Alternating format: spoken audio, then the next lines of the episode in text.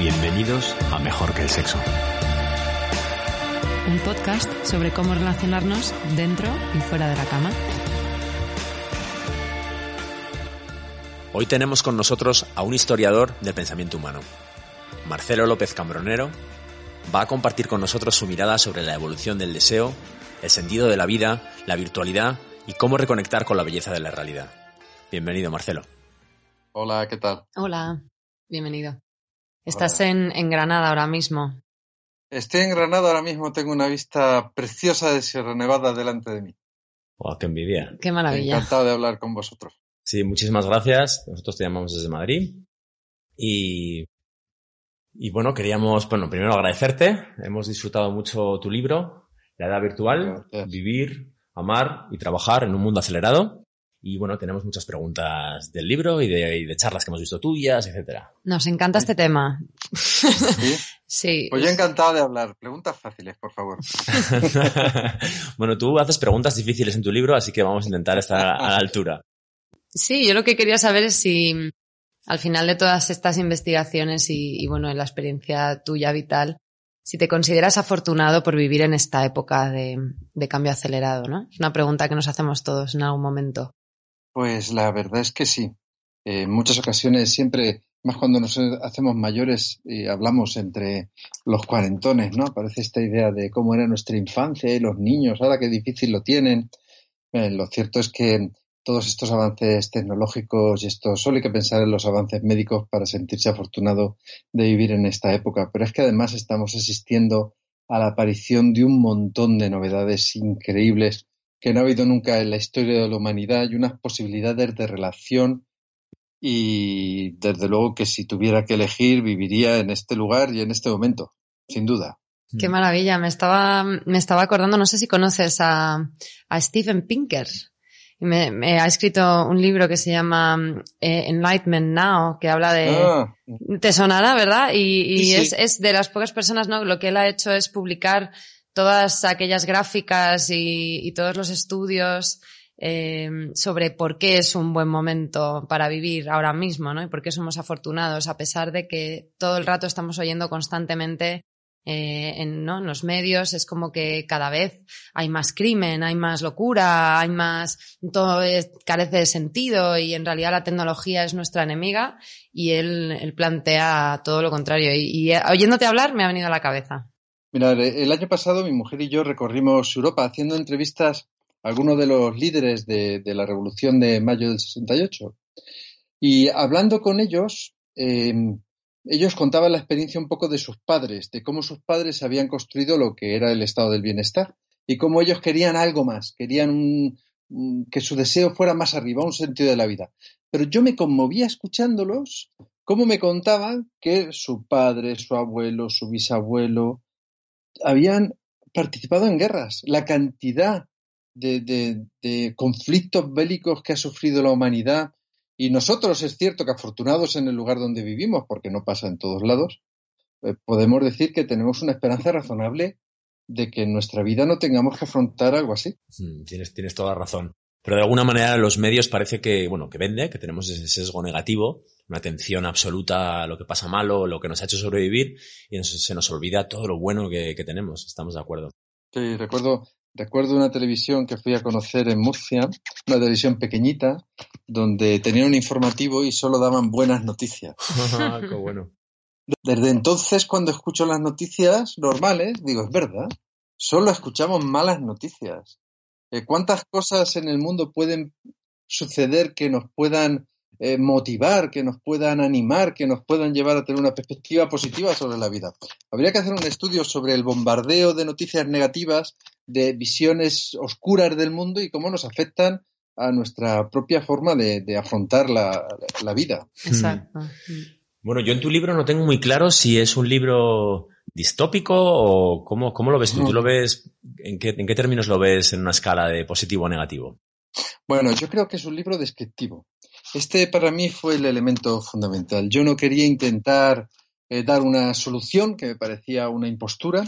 Eh, yo creo que lo que era necesario es que nos diésemos cuenta de que los cambios tecnológicos no eran lo que habían configurado el mundo que vivimos, sino que nosotros habíamos tenido una transformación en nuestra manera de ver la vida que había llevado a la tecnología. Eso es una idea muy potente. Y nosotros somos esto. No es que nosotros estemos afuera de, ese, de esa transformación social, sino que somos lo que llamo un poco en el libro, poco provocativamente, hombres virtuales. Somos todos hombres virtuales. Entendernos, conocernos y cómo son y, saber cómo son nuestras sociedades y cuál es el futuro que se apunta, me parecía que era el elemento fundamental eh, del libro. Bueno, y entonces ahora vamos a empezar a acercarlo a nuestro terreno, esto que de lo que estamos hablando, porque queremos saber eh, este, todos estos cambios, cómo están afectando a, a, la manera en la que queremos también. En la que amamos. En la que amamos a otras personas, cómo nos relacionamos. De hecho, yo creo que es es el cambio más importante, el más decisivo, el que más afecta a la vida. Eh, yo recuerdo perfectamente cuando era niño, yo le preguntaba a mi madre una pregunta tan sencilla como decirle, mamá, ¿yo por qué tengo que estudiar? Si el colegio es un rollo. Ella me decía, pues mira, hijo mío, tú tienes que estudiar porque como ves en casa no tenemos ninguna empresa ni ningún medio económico más que lo que tú estudies y entonces podrás comprarte una casa, podrás casarte con una mujer, podrás tener hijos y podrás construir este, esta vida. Y a mí me pareció una respuesta razonable porque correspondía con un, con un horizonte de felicidad bastante razonable. Ahora se lo cuentas a un niño, el niño te dice, mira, papá, la gente estudia y no encuentra trabajo. Yo no quiero comprarme una casa, yo lo que quiero es viajar, quiero estar en muchos sitios. Lo de casarme tranquilito y lo de tener hijos, tú, tú, tú alucinas. Claro, porque son elementos que concretan la vida. Claro, mi madre me presentaba una vida muy concreta, muy orientada, donde el papel que yo tenía que cumplir estaba muy claro. La gente no quiere papeles que cumplir, no quiere roles. Y, sin embargo, la realidad trae roles. La realidad es concreta, la realidad trae sufrimiento. Eh, uno tiene que vivir de una determinada manera. Sobre todo en las relaciones, los otros esperan algo de nosotros. Que haya un otro significa ya una concreción para ti, porque tú para el otro eres una promesa. Eh, no hablo ya solo de un amor eterno, una promesa de una relación verdadera, una relación aunque sea de amistad o que es, estupendo, pero una relación verdadera. Em, esa promesa concreta mi vida. Em, de alguna manera me determina, hace que me comporte en vistas al otro, cada vez queremos menos esto, queremos más independencia, más individualidad y estamos dispuestos a asumir el coste de soledad eh, que esto arrastra. A mí me parece muy interesante. Eh, bueno, escuché también una charla de educación que diste que se grabó y es un poco lo que acabas de presentar aquí. Me parece interesante también eh, expresar a las nuevas generaciones y a, y a la mía que la falta de motivación clara, una falta de vocación, eh, esta pérdida de, de, pues, de la búsqueda a lo mejor de, del matrimonio, de la familia, que no, que no te pasa solo a ti, que es una cosa que creo que acarrea un montón de frustración para muchísima gente y, y, yo me incluyo. Yo creo que me he pasado de los 20 a los 30 años pensando que estaba perdida, que no encontraba mi vocación o que, que no entendía. Y conozco tanta y tanta gente que está así, eh, gente más joven que, que, pues me expresan esto que estabas diciendo, ¿no? De que no encuentran el para qué, el objetivo, que, que a lo mejor viven eh, rodeados del materialismo, pero al mismo tiempo lo desprecian, ¿no? Porque se dan cuenta de que eso no satisface y, y, eso les acarrea pues muchísima depresión, muchísima frustración sobre todo, un sentimiento de estar perdido, de no tener un rumbo. Y, piensan que solo les pasa a ellos, a ellos y a sus amigos, cuando es un movimiento eh, que, que, viene del posmodernismo, ¿no? Y que es, es, una cosa que es típica de nuestra era. Y dar herramientas un poco para decir, lo primero, no estás solo, es normal lo que te pasa y viene de, de, tiene un origen, ¿no? No. Lo que hay que hacer es ponerlo delante, ponerlo delante de nosotros. ¿Por qué? ¿Qué, qué, qué ha pasado para que seamos así? ¿Cómo me pasa a mí? ¿Por qué estamos viviendo una crisis, una transformación de la manera humana de afrontar la realidad? y somos una generación que sigue ocultándoselo a sí mismo. Hay que mirar esto ya a la cara y, darnos cuenta de que no podemos seguir como si no pasara nada con más de 70.000 eh, sobredosis en Estados Unidos, con un consumo desmedido de ansiolíticos y antidepresivos, con, datos tan llamativos. A mí me resultan sorprendentes como que este consumo de, de antidepresivos sea mucho mayor en el mundo rural, que nosotros pensaríamos que los entornos urbanos por su estrés darían. No, no, no, no es una cuestión, por lo tanto, de elementos objetivos, sino de nuestra vida subjetiva. ¿Qué, ¿Qué, sucede en nosotros? Eso es un poco lo que intento contar en el libro. ¿Qué ha sucedido en nosotros que no sabemos afrontar la existencia que tenemos? Y soñamos con vivir 60.000 vidas diferentes, pero siempre huyendo de la que tenemos delante. Y yo te escuché hablar de, del deseo mimético como una de las causas, ¿no? De que si los padres, los profesores y el entorno no sienten ese deseo mm, por la vida o un objetivo claro, un tal, esto se contagia y me, me llamó la atención, ¿no? Porque entiendo que también es, al revés, si tú, que, que, la pasión y el deseo por, por vivir y, y por conectar y por buscar y por tener ganas también se contagia, ¿no? Y, y creo que le dabas hasta una explicación un poco más, más clínica que la mía. no, lo sé, no lo sé, pero la verdad es que llevo varios, bastante tiempo trabajando el tema del, deseo, que me parece que es clave en este asunto, ese elemento subjetivo. Eh, también trabajando un poco con mi mujer, que es filósofa, y cada vez más conscientes de que eh, un elemento fundamental para configurar nuestra vida es que nos enseñen a desear. Aprendemos a desear viendo a los demás. Eh, los adolescentes saben cuáles son las chicas que hay que considerar guapas y cuáles no las son, no lo son, por viendo lo que desean los otros. Porque sabemos que el modelo de, chica o de chico guapo ha cambiado históricamente. Son los demás los que nos van enseñando los medios de comunicación, aquello que tenemos que desear. También en la manera de vivir. Si nosotros deseamos una, una vida mm, en la que hay que tener mucho dinero y muchos lujos o pensamos que es mejor tener una vida con otros elementos de sentido más determinantes, eso lo aprendemos viendo lo que se nos presenta como valioso por parte de nuestros padres, de nuestros amigos, por parte de los medios de comunicación. Y lo que sucede es que cuando, cuando ha desaparecido esa expectativa de encontrar un sentido grande, pero el deseo en el corazón de felicidad está vigente, quizá incluso más potente cuanto más dramático resulta, porque parece que no hay respuesta, eh, el consumo tiene un efecto muy importante. Es una solución a este problema. No, no es una solución, pero es un paliativo. Y por eso cada vez vivimos en una época más consumista, porque cuando eh, yo no creo que exista algo que responda a mis expectativas de la vida, lo que puedo, puedo centrar mi deseo en comprarme el último móvil o el último aparatito o comprarme algo que, que ya sé, ya sé, hay estudios incluso eh, neurológicos sobre esto que me va a producir una satisfacción pues, muy momentánea y que a lo mejor hasta me siento tonto por haberlo comprado al cabo de un tiempo, pero la verdad es que consigue paliar mi melancolía.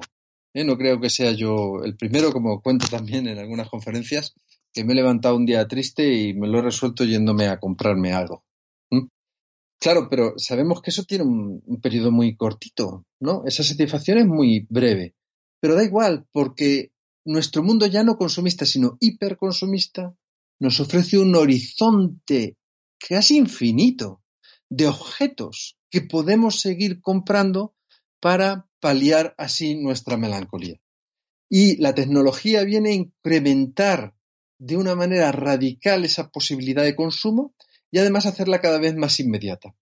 Con lo que puedo paliar mi melancolía, paliar mi tristeza, paliar mi soledad a través de estas dinámicas de consumo. Y mm, Marcelo, yo te he escuchado hablar de, bueno, que la... Y, sé que no te gusta lo de dar recetas, pero una cosa que yo me he quedado como, como receta de tu parte, de tu discurso, es em, que hay que reconectar con la belleza de la realidad, que ahí es donde podemos encontrar el verdadero sentido. Y claro, es muy difícil poner esto en práctica, pero no sé si eh, en tu investigación y como te veo una persona tan positiva a pesar de todo lo que nos estás diciendo, ¿no? Que, y bueno, y, de qué maneras podemos volver a conectar con esa, con ese sentido. Si siempre estamos buscando eh, tener un coche mejor, por decirlo de una manera sencillota y un poco hasta simple, si siempre estamos como queriendo salir de nosotros mismos, pensando que sería mejor si viviéramos en otro sitio, si tuviéramos en otro trabajo, si estuviéramos con otra mujer o con otro marido? Con eso no quiero decir que uno tenga que ser conservador, ¿eh? tal y como está la vida, eh, no se puede vender ser conservador, porque está claro que nuestra sociedad tiene que cambiar, porque estamos en este proceso en el que no se adapta a nuestro, a nuestro sentido, a nuestro deseo. Pero, pero, aparte de todo esto, ¿no? Si uno no se da cuenta de, aparte de los aspectos que uno necesita cambiar en la vida, de aquellas cosas tan bonitas que se le han regalado, y puede apostar por ellas y cimentar su vida sobre esta belleza y ser fiel a su corazón y buscarlas una y otra vez. Claro, lo que no puede ser es que nosotros tenemos un amigo que, al que adoramos y con el que nos relacionamos a través del WhatsApp. Este es el problema, es que no somos fieles a nuestro corazón.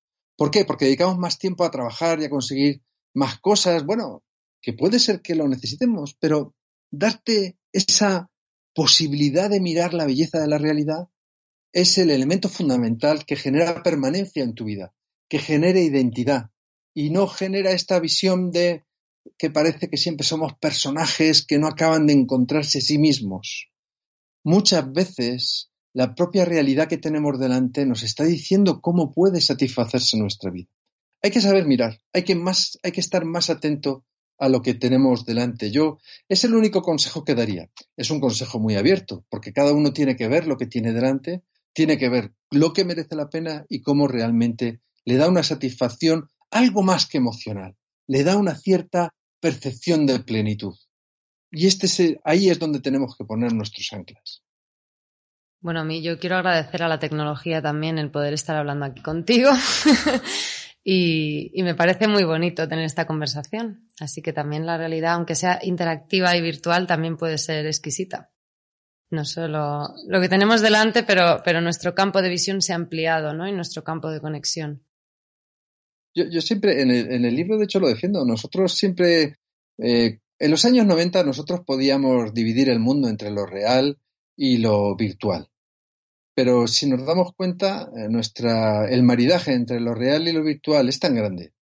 Y nos hemos percibido también que lo virtual también sigue determinadas reglas, que un poco copia de la realidad, eh, que no es que haya dos espacios, dos ámbitos diferentes, sino que nuestro ámbito se ha agrandado, forma parte de la misma vida. Ya no son dos cosas separadas.